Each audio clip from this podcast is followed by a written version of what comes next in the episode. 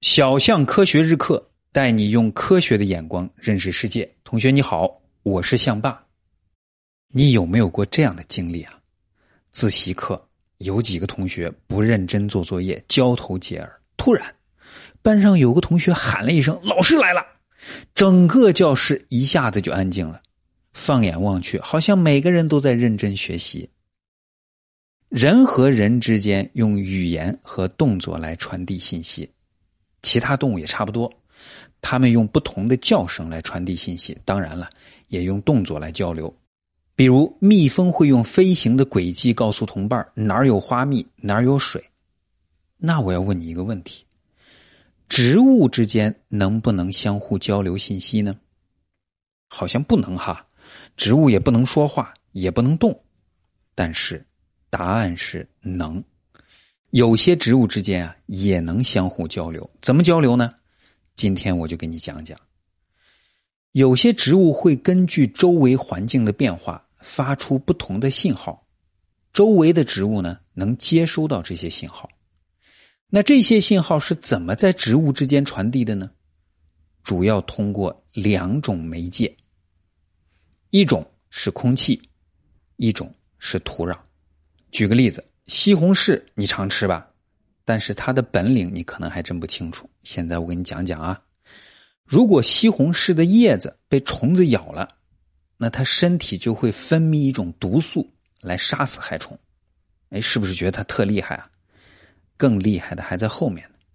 它不单生产毒素，还会向空气中散发一种化学物质。风一吹，旁边的一颗西红柿就会接触到这种化学物质，随后呢？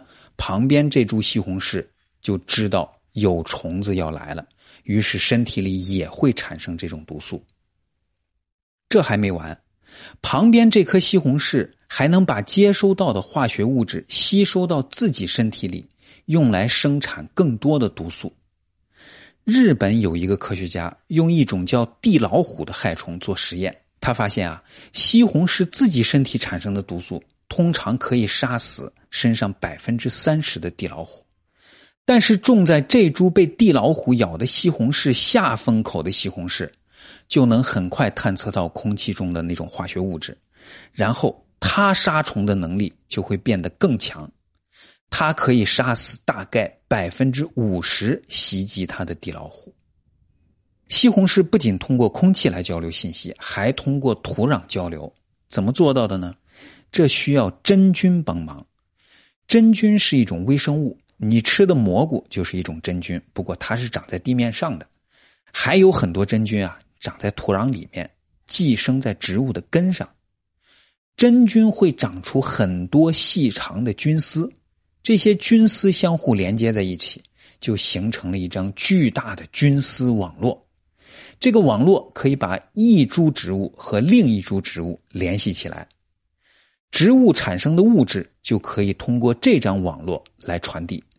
再举个西红柿的例子，西红柿会得一种叫枯萎病的病，得了枯萎病的西红柿叶子会发黄变黑，很快就死了。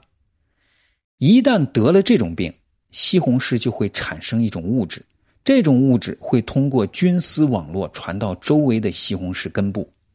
接收到这种物质以后，周围的西红柿就会激活自己的免疫系统，抵抗枯萎病。这有点像人打疫苗。所以啊，植物虽然没有大脑，也不能自由的活动，但是当危险来临的时候，他们通过特有的方式来告诉同伴要做好防护了。如果你能学会用他们的语言和他们沟通。你就能更好的帮助植物抵抗病虫害，这就是科学最重要的价值之一。好了，快去答题领奖学金吧！哎，你是不是想问怎么领啊？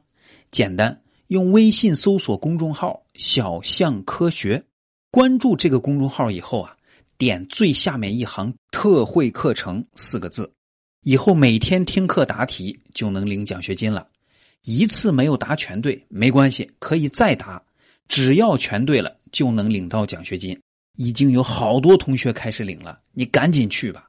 记住哈，微信公众号“小象科学”。